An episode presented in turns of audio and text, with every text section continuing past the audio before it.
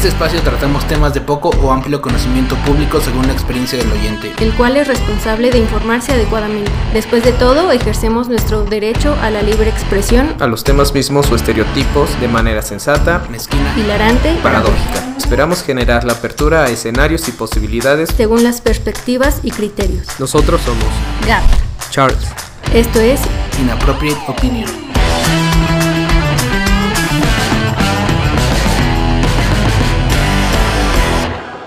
Damas y caballeros, amigos, bienvenidos. Good Morning, Good afternoon. Good Night. See you tomorrow. amigos, bienvenidos a este nuevo episodio, episodio 24. Episodio 24. Ya transcurrieron algunos meses. Meses, sí. Empezamos en mayo para los que quizá no nos siguen desde el principio.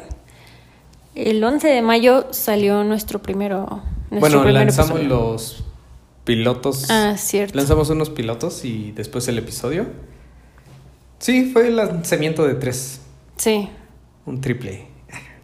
Pero estuvo bueno, estuvo muy bueno. Espero que lo encuentren. Van a ver muchos los cambios, la evolución que ha habido. Y justo a partir de este momento vienen otros. Hoy el, este episodio marca el fin de una era. y se vienen otras cosas bonitas. Pero bueno, entrando en materia, amigos, Caps, Charles. es el, la celebración del Columbus Day, ¿no? El día de Cristóbal Colón. Que justo estábamos platicando de que estas personas, pues están todavía muy molestas, algunas. Hay gente molesta, eh, pues por lo que hizo, ¿no? Porque llegó a conquistar, a matar. Llegó a a- cortar cabezas. Exacto. Pero, y es curioso porque justo es lo que platicábamos de que hay personas que son más sensibles unas que otras. Algunas les duele hasta, bueno, les hace daño hasta lo que no comen. Pero hubo otro, apenas estuve platicando con un conocido en Estados Unidos. Muchos saludos a las personas que nos escuchan de allá. Y dice, pues es raro para mí, porque trato de entender el sentir de las personas, pero igual, pues la manera en la que yo lo conocí en la escuela, pues yo lo veía Sí. como un explorador, como un aventurero, como una persona... O sea, sí. obviamente, pues la escuela no te va a enseñar todas las masacres y matanzas que hubo posterior a eso. Porque obviamente también la historia está escrita por ese tipo de personas, ¿no? Claro. El Entonces, que, el que no gana van- escribe la historia. No van a mostrar toda la masacre que hubo. Sí, y que estas personas igual no fue, mm, ¿cómo, cómo explicarlo? ¿Cómo precisar? Sí buscaban expandirse. Sí, imagínate las pequeñas porciones de tierra que tienes en Europa, buscaban crecer, buscaban expandirse, buscaban eh, más tierras para alimento, más tierras para ganados, más tierras. Y fue parte de, estas expediciones. Que aquí en México, amigos, ya habían venido otras civilizaciones antes de que los españoles como tal quisieran colonizar. ¿Sí sabías eso? Ah, no. ok. Pero bueno, regresando al tema, lo que es cierto es que eh, es un tema que ya pasó y no deberíamos de estar pintarrajeando y tomando represalias con estatuas que son inanimadas solo por... Exactamente. Por ya la es historia, algo- ¿no? Ya es algo inanimado. Hay otros modos. El otro día, paseando ahí por la ciudad, vi un pequeño monumento. Bueno, no un monumento, una Figura... Bueno, sí, fue, fue un monumento de esto de este de ni una menos, ni este, de los feminicidios, Sí. pero me gustó. Te voy a decir por qué. Porque aunque estaba frente a un palacio de gobernación, siempre fue respetuoso. Ahí sí, mi- mis respetos a, a quienes hayan erguido este pequeño monumento, porque no vandalizaron y expresaron su sentir. Sí. ¿sabes? O sea, hicieron su, su pequeño levantamiento, su pequeña muestra de necesidad, de, de atención, de, de que algo se tiene que hacer, pero en ningún momento vandalizaron y eso me gustó muchísimo. Sí, Y en especial hacerlo ahí enfrente, como miren, cada vez que Sí, cada los vez- políticos o la gente que esté ahí salga, pues que lo vea, ¿no? Claro. Que se le recuerde. Sí, es que una cosa es levantar la voz y otra cosa es levantar la calidad del argumento. Sí. Eso para mí fue levantar la calidad del argumento porque dicen se necesita, pero no estoy siendo ni una vándala o ni un vándalo Sí. que está atentando contra bienes nacionales, ¿no? Entonces, ahí sí, quien lo haya hecho, mi respeto a esa persona. Creo que Bien hecho. sí, muy bien. Creo que ese tipo de movimientos son los que los que son más representativos y los que más respeto, por lo menos de mi parte, tienen. En fin, vámonos con cosas más felices, amigos. ¿Qué cosas más felices traes, Charles? Un poquito de sobrepoblación y esas cosas. Uy, qué felicidad. A ver, ¿te- tien- ¿tenemos una idea de cuántas personas somos en el mundo? Ah, no. Pues si tan solo en México son como 21 millones, ¿no? A nivel mundial, según entre la ONU y, y el census.gov, que se encargan de, de hacer estas métricas, arrojaron que somos aproximadamente 7.750 millones de personas en el mundo. Ok. Entonces dices, bueno, pues, ¿cómo está esto, no? O sea, pues más o menos para que dimensionen, amigos, que de, de estos 7.750 millones de personas, el 40% solamente se encuentran en China, en India y en. Estados Unidos.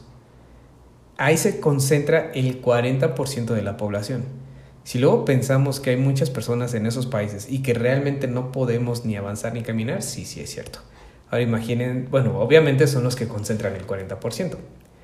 Porque también hay otras tierras inhabitables o poco habitadas. Sí.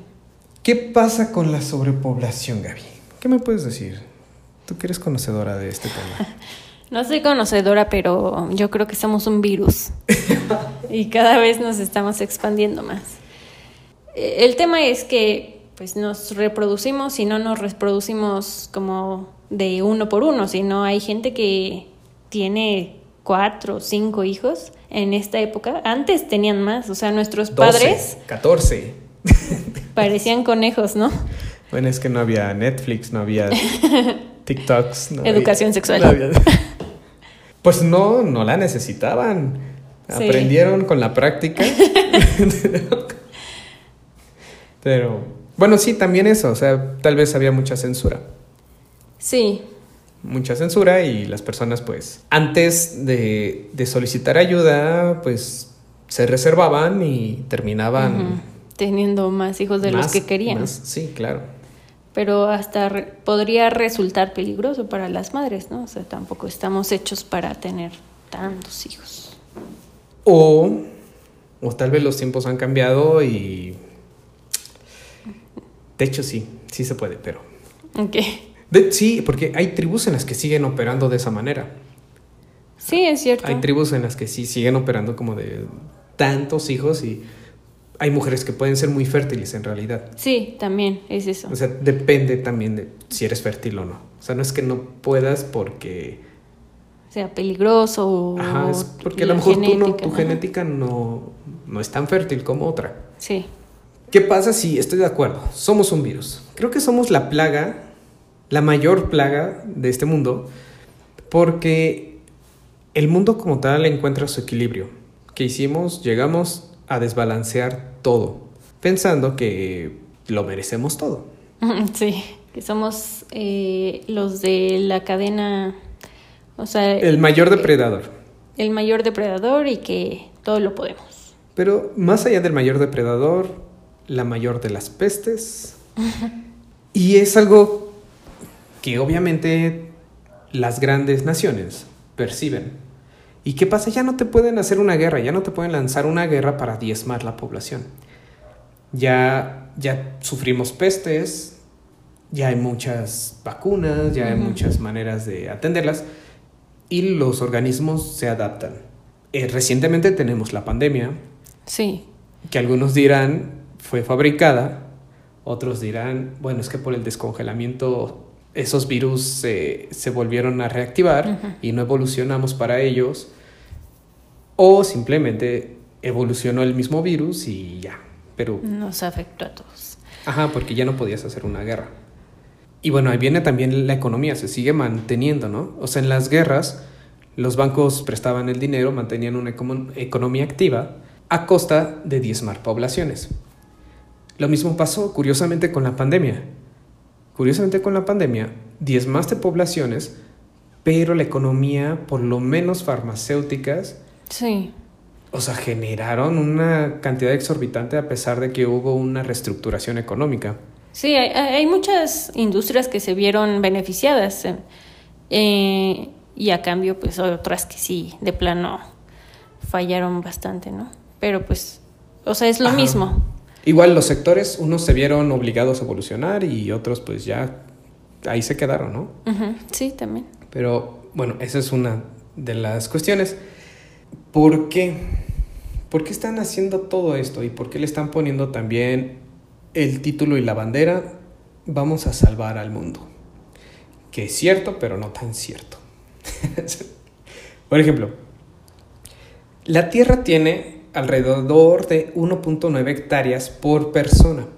O sea, con esas 1.9, 1.9 hectáreas, se supone que tú tienes tu espacio como humano para, no sé, tu madera, tu, este, tu siembra, tu animalito ahí Sí. que ya después, crank, te, te lo desayunas o te lo cenas, lo que tú quieras, ¿no?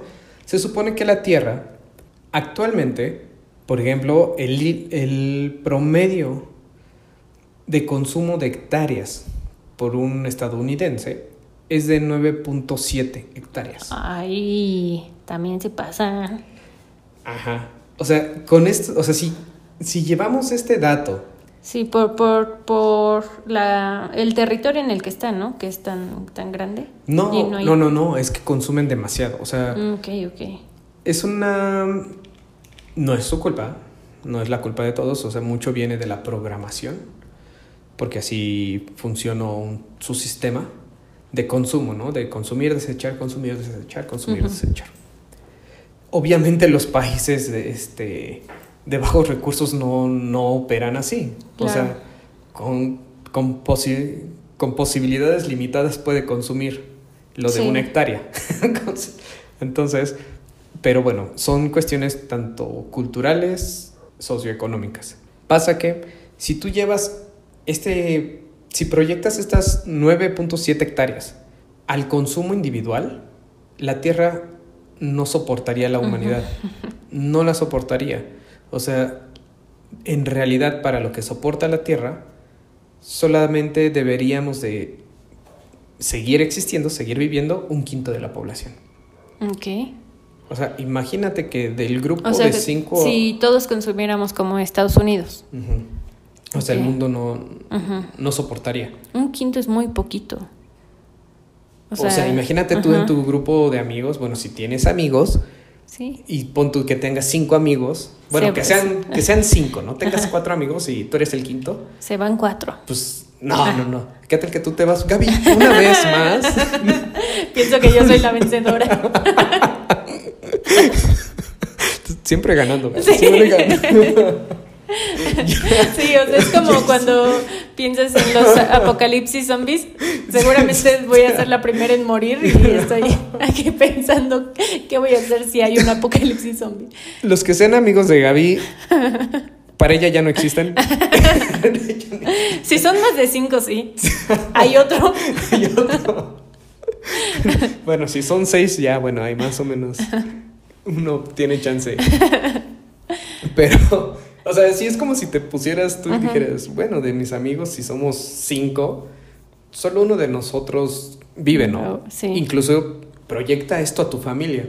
Sí, también. Imagínate de, de tu núcleo que tú digas, bueno, somos cinco, solo uno debiera de subsistir, ¿no? Sí. Pero Eso por el consumo que estamos teniendo. Y cosa extraña. Mucho también se dice de la carne, los cárnicos que, con, que arrasan con tierras, que generan mucho metano y todo esto. ¿Cuál es el primer deforestador? Por lo menos en América Latina y Asia. O sea, el primer ser, ser vivo o... No, el primer mercado de consumo ah, mm. que es parte de la deforestación. Eh, ¿La producción de hidrocarburos? No. Se deforestan muchísimas tierras para la siembra de soya. Ok. Porque actualmente la soya está jugando un papel muy importante para reemplazar la carne, cosa curiosa que está impactando en la deforestación y en cualquier otro derivado de la soya. Entonces, aunque buscamos alternativas, aunque se nos diga, sabes que la carne es mala, sí, pero el primer lugar de deforestación lo, lo lleva la siembra de la soya, realmente la alternativa que estemos buscando va a impactarle algo. La mejor manera de evitar el colapso del planeta es de diezmando la población. Porque lo, y aquí Thanos nos enseñó eso. Thanos tenía un razón. Chasquido? Sí, tenía razón, o sea, 50%, no es más, voy a dejar un quinto. Él se vio, se vio noble. Se vio noble. No, un quinto de la población. Y las personas van a tener recursos, ¿no? Porque... Bueno, pero eh, el un quinto es haciendo el cálculo con el consumo promedio de los estadounidenses, ¿no? Pero tenemos un consumo promedio mundial. Ese, fíjate que ese sí no te lo manejo. Sería bueno. tendríamos que ver, ¿no? Obviamente no todos consumimos como Estados Unidos. No todos consumimos, hay personas que ni pueden consumir. Sí. O sea, entonces también estamos teniendo a personas con carencias, sobreviviendo bueno, o intentando sobrevivir en realidad, y no la estamos considerando, porque con esto del cambio climático y de todo esto, tienen más derechos los pingüinos que un niño en África. Entonces, hay muchas cosas que se están poniendo en juego debido al exceso de población. Sí. O sea, o sea el exceso de población, cada vez pues, somos más, pero también el eh, o sea, la longevidad de, de, las personas está aumentando, entonces no se están muriendo las personas que están haciendo. No, Ese es el, el tema. Y justo, y justo tu, tu queridísimo guía espiritual, ¿podrías nombrarlo? Sí, exactamente, ¿cómo? Porque lo adoro. Ah, Sí, y ahí concuerdo con él. Justo él hizo un comentario en alguna ocasión en la que dijo que, en el momento en el que estabas extendiendo la vida, estás acabando con ella. Sí. O sea, estás manteniendo a personas más tiempo con vida y quieres traer a más personas a consumir más recursos y va a pasar que somos tantos que vamos a terminar consumiendo más recursos, bueno, que ya lo estamos haciendo. Sí.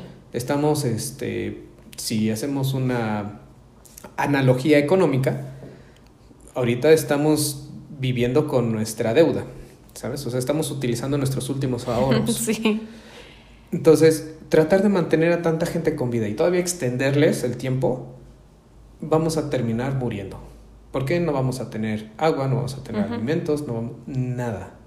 Nos estamos expandiéndonos y por eso viene la sobreexplotación y por eso nos vemos obligados a mayores siembras, a mayores crianzas, a, a mayores todo. Sí.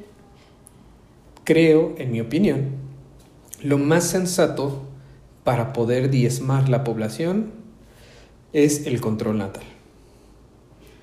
Pues sí. El control natal y que ya no se extienda más eh, los años de vida. O sea, que, no, que o sea, no se investigue más en ese, eh, en ese ámbito, ¿no? O, o, que no se, no que no se investigue, pero viene a otra parte. Y sí, vamos a decirlo. Pues solamente las personas con los recursos van a tener ese acceso. Sí, claro.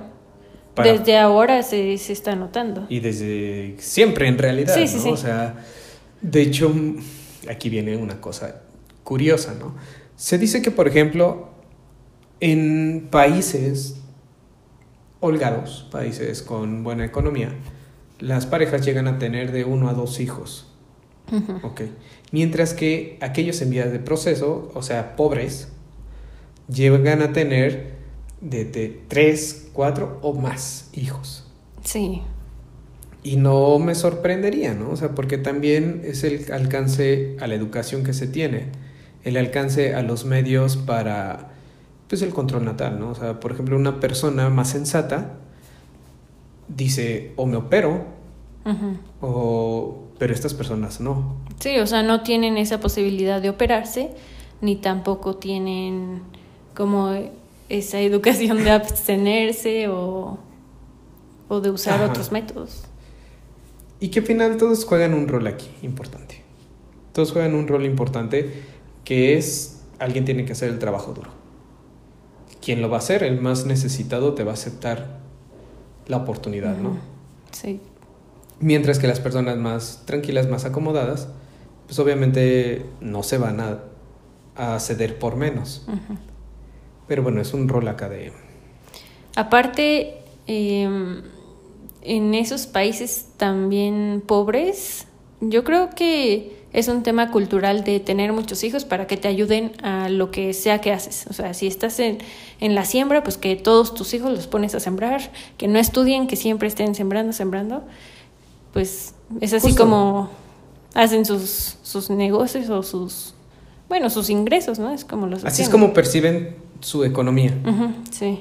Sí, sí, yo, yo concuerdo contigo. O sea, ellos ven el hecho de tener hijos como una solvencia económica. Sí. O sea, porque en algún momento sabes que tú no vas a poder, pero mientras más manos tengas, sí, claro. más facilidades vas a tener de... De viejo, sí, porque Ajá. actualmente nosotros quizá ya no tenemos un seguro eh, para el desem digo, no un seguro para, bueno, para llegar a... Eh, retiro.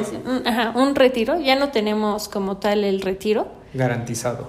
Entonces, pues sí, muchas personas sí dicen, ah, pues sí, pero que ya cuando esté viejita me mantengan mis hijos. Pues sí, pero, pero como que debiste de haber planeado eso también, no sé. Y que también me parece algo egoísta. Sí, claro. O sea, es egoísta que pienses que te quiere, bueno, que vas a tener hijos para que te mantengan. Uh -huh. Sí y no. Si vas a tener hijos solamente pensando que te van a mantener, no los tengas. Sí. No los tengas, porque no puedes obligarlos a que pues yo te di todo, yo te y que empieces a chantajearlos para que después no. O sea, sí. si realmente vas a dar amor, tú tienes que trabajar en ti. Sí. Y también sí procurar a la otra persona, pero no es no tratar de estar con ellos para que te mantengan.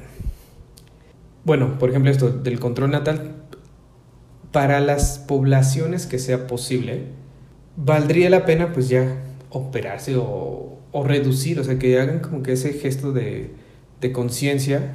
No, no queremos llegar a otra fase en la que tengamos que tener carencias, sufrir, y si realmente los que quieran tener hijos quieren un mejor futuro para sus hijos, tengan uno, tengan dos si acaso como máximo considerando que va a haber bajas y que eventualmente pues la población se va a empezar a esta, estabilizar uh -huh. y que a eso que no todos van a querer tener hijos sí. bueno entonces vas a poder tener más recursos vas a poder tener una mejor calidad de vida porque si solo tienes una torta y solamente hay cinco personas, pues van a estar mejor servidas esas cinco personas que si tienes 10, que si tienes 15, uh -huh, que si tienes claro. 20. Lo mismo pasa con los recursos y no todos les va a alcanzar, no todos van a vivir bien. En mi opinión. Solo los que puedan comprar más de una torta. Claro. Y bien ganado. bueno, no sabemos. No sabemos, pero pues, o sea, también creo que sería absurdo que no aprovecharas tu posición. Pues sí. O sea, fíjate cómo somos. si alguien tiene una posibilidad y no la aprovecha, decimos, ay, qué desperdicio. Si alguien tiene una posibilidad y la aprovecha, ay, qué suertudo. No, pues así cualquiera. ya. En bandeja de plata. Sí, o sea, por ejemplo, criticaron mucho a estas personas que tomaron como el viaje al espacio. Decían, o sea, si tienes tanto dinero, ¿por qué no estás ayudando a la humanidad o así? Pero pues es su Güey, dinero, ¿no? Güey, sí, tengo la oportunidad. Debería, o sea, podrían hacer lo que quieran con él. Claro, es su dinero, no se lo estás dando tú. ¿Por De alguna manera sí, porque Bueno. lo estás consumiendo. Pero bueno, Entonces no le consumas. sí, exacto. ¿Y tú qué estás haciendo con el tuyo? Sí, gastándolo nada más. En fin, amigos, creo que esto fue más que una crítica, más, más que una opinión. Fue una crítica.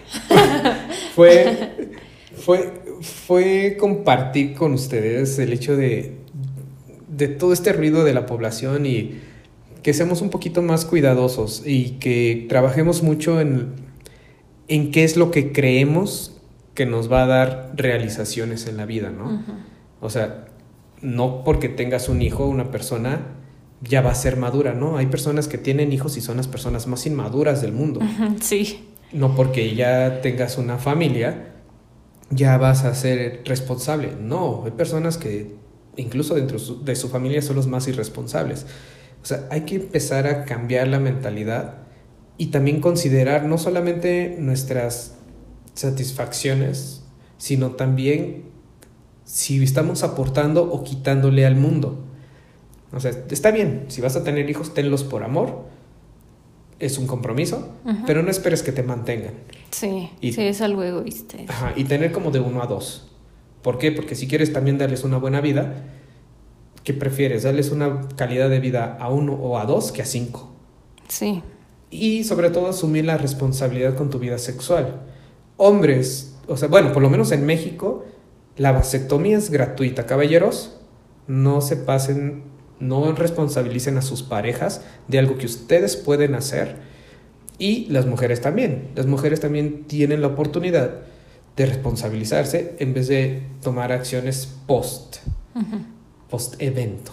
Entonces, hay opciones. Ese es el precio sí. del beneficio. Bueno, y ahorita que dijiste lo de la calidad de vida, no solo eh, considerar que se tienen los suficientes recursos para poder darle una buena vida a tus hijos, sino también atención, tiempo, o sea, todo lo que necesitas considerar para que se llame como tal calidad de vida, ¿no? Atención. Comprensión, cariño. Apoyo. Disciplina, eso es lo que nos falta. Disciplina y carácter. Ya. También, Entonces, sí. todos, a todos les duele todo. Sí, les falta, les falta carácter. Perfecto. Me fui como, como hilo de media. Es que este tema está Ay, no, es que está jugoso. ahí para sacarle. Está jugoso, amigos. En otra ocasión. le seguimos con la carnita de este tema. Pero bueno, podemos... Vamos contigo, Gaps. Ay, espérame. Sí, vamos contigo, Gaps. Joaquín, ¿sí? Sí, Joaquín. sí. Ah, Si me escuchas, perfecto. Ok. En temas de investigaciones, es cierto que eh, no... Hay muchos países, por ejemplo México, no aporta mucho capital a las investigaciones, hay otros países que sí, pero también eh, siempre se busca que en las investigaciones haya un beneficio. O sea, no va a ser lo mismo que tú pongas tu título de investigación como la cura de esta enfermedad de las vaquitas, para salvar a las vaquitas, a que tú lo llames como la cura de la enfermedad de las vacas que podría afectar al humano. Porque como ya es algo que implica al humano y a, nuestra, a, nu- a nuestro bienestar, pues ya le van a poner más atención, ¿no? Entonces, en este tema de, de las investigaciones y los desarrollos científicos, siempre se, como que se busca el beneficio, ¿no? Pero hay un premio que no necesariamente busca como tal el beneficio monetario o como para incrementar producciones, que es el Premio Nobel. Este es un galardón internacional que se le da a las, a las personas o instituciones que tengan investigaciones, descubrimientos o contribuciones notables a la humanidad. Es por eso que... Em, Estamos trabajando en esto, amigos. Estamos aportando a la humanidad. ¿Tú crees? Esperemos. esperemos, esperemos que le hayamos dejado algo a la humanidad. Aunque no sea un Nobel. Quizá no, porque el Nobel se le da a los premios de física, química, eh, fisiología, medicina, literatura y paz. Esto es paz. Somos las personas más pacíficas y comprensivas que Uy, sí. Claro.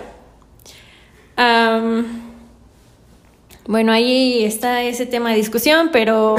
ah, bueno, ya, ya ahí también eh, eh, este tema de ciencias económicas se acaba... Bueno, no recuerdo en qué año, pero es un poco más reciente, que también se les da un premio a, las personas que hacen contribuciones a, la economía. Entonces, quizá ahí podríamos entrar porque hemos dado así como tips de crowdfunding. del cochinito del ahorro. Cositas así. Pequeñeces de gran impacto. Esperemos que algún día nos consideren. Pero bueno, ¿De dónde salió todo eso del premio Nobel? Y lo menciono ahorita porque creo que hubo, bueno, se estuvo como un poquito popular el tema últimamente, porque los premios Nobel se eligen por estas fechas de septiembre y eh, como tal la... Ay, perdón, estamos octubre. en septiembre se, se empiezan a hacer las nominaciones y en octubre se hace la elección de los ganadores y en diciembre se hace la, entrega. Entonces, ahorita hubo un tema con un, un par de investigadores que se les, se les dio el premio de química por su contribución hicieron una maquinita para generar moléculas o algo así, que yo vi un videíto, la persona que lo ganó al principio pensó que era una idea tonta porque como que dijo, nadie lo está investigando y no sé si está sirviendo, pero ya que se dio cuenta que investigó más y desarrolló su proyecto, se dio cuenta que iba a ser muy útil y pues al final pues sí tuvo, tuvo este galardón, ¿no? Pero estos premios, la historia es que hubo una persona que se llama Alfred, bueno, se llamó Alfred Nobel, eh, que fue un químico, inventor e ingeniero. Y esta persona fue la que desarrolló la dinamita. O sea, tuvo una empresa que se dedicaba al armamento, eh, bueno, era fabricante de armamento y pues fue muy criticado porque al final pues estaba haciendo descubrimientos o desarrollos científicos pero que afectaban a la humanidad. Entonces, eh, una de las de los sucesos que ocurrió en su empresa fue que estalló no sé qué parte de su empresa y murió su hermano. Pero, pues como en ese momento, e, esto fue en el año de 1840, 50, algo así. Entonces, lo que pasó fue que él vio en el periódico su obituario, que es como, como lo describen después de su muerte. O sea, pensaron que él había muerto y él leyó lo que pensaban, entonces como que le cayó el 20 de, o sea, esto es como me van a recordar si sigo en este camino y a partir de ahí empezó a cambiar su mentalidad y su, en su testamento lo último que dijo fue que su fortuna eh, quería que la ocuparan para premios a las personas que tengan esta estas contribuciones notables a la humanidad sin importar nacionalidad y, bueno, eh, edad ni nada. Pero cambió su modo de pensar o hizo lo que tenía que hacer para que las personas cambiaran su modo de pensar hacia él. Pues sí, al final fue algo egoísta. Al final fue... Es que... No me quiero ir con este... No quiero que me recuerden así. Sí. Quiero ser un héroe. Y pues creo que Y lo, fue, logró. lo logró. Lo logró. ¿El fin justifica el medio? Sí. Ah. Sí. En este caso, como el fin fue algo bueno, pues yo creo que sí. Muy bien, está bien. Concuerdo. Yo creo. Concuerdo. Entonces, em, pues creó estos premios y actualmente se han dado bastantes premios. En la actualidad creo que llevan 500, mm, 500 premios y eh, van 800 y tantas personas que se llevan los galardones porque eh, no solamente se les da a personas, también pueden ser a grupos de personas o instituciones, entonces por eso este, pues pueden ser más personas. Y em, ¿Ha habido personas que los rechazan? hubo, bueno, en lo que investigué solo me enteré de uno, pero fue porque no quería influenciar, él estaba creo que en el tema literario y no quería que su obra fuera influenciada ni por un, un movimiento político ni por otro, entonces por eso decidió rechazarlo, pero aún así eh, los premios Nobel lo reconocen como el ganador, Mm, aunque él, él lo haya rechazado, pero sí, solo fue un- un- una persona. Aplausos. Aplausos para esa persona. Aplausos para todos. Bueno, quizá no tanto. Es que eh, también ha, ha habido bastantes controversias en esto, porque hay gente que pues dicen que no se lo merecía, o bueno, hay bastantes como opiniones, Es que él es el conocido del conocido del conocido. O que alguna causa se va a ver beneficiada. Sí, Sí. a partir de... Ajá, a partir del nombramiento de alguien en especial. Sí. Bueno, alguien en específico. Por ejemplo, ha- han tenido muchos temas eh, los premios literarios porque creen que no se les han dado a las personas correctas. O sea, por ejemplo, Borges, Tolstoy y Kafka, por ejemplo, no, no fueron nominados y como que piensan que se, se les debió dar un premio a comparación de otros premios literarios. Em, pero pues esto también depende mucho de la cultura y temas, porque hay un comité que son los que eligen, entonces pues pueden estar influenciados por otros otros tipos comité- de lecturas. Bueno, que el comité debe de tener su, su base, ¿no? Su base de, de calificación. sí. Sí, O sea, que, porque a lo mejor estos, estas personas podrían haberlo merecido para el ojo público, pero según los estándares y la proyección, hasta ahorita no son viables, ¿no? O sea, son descartables. Sí, probablemente. Aparte, las personas, bueno, es que eh, las personas que, que forman parte del comité, pues son gente muy estudiada, o sea, pueden ser profesores de grandes escuelas o incluso personas que ya ganaron un premio Nobel pueden participar como parte del comité. Entonces, pues no sé, o sea, puede estar influenciado por muchas cosas. It's all about money, baby. Sí, sí, también es eso. Em, y, un, y también hay algunas controversias, por ejemplo, eh, Mussolini, Stalin y Truman, que fue un presidente estadounidense, que fue el que... Seguramente fue el de La Paz. Ellos estaban nominados para la paz. Truman fue el presidente estadounidense que lanzó la bomba. Hiroshima. Los puso en paz. A ver, ¿qué otro? ¿Qué otro? Hitler. Hitler fue nominado Claro. para la paz. Claro, bien merecido el señor. No ganó, pero fue nominado. No, no pudo llegar a la entrega. Sí, seguramente. O sea, es algo que en un momento, pues consideran a una persona que está Claro que siendo sí. notable. Él evocó a la paz. No, el caos que generó evocó a la paz. Bueno, al final sí. Es, un agente de paz. Si lo ves de esa manera, sí. Lo- Sin embargo, cuando se le fue nominado, yo creo que no tenía, no, no tenía ese, es- no tenían esa visión de él. Claro, es falta de comprensión. Falta de visión. Falta de visión, sí, claro. Pero, pues sí, o sea, hay, hay bastantes controversias.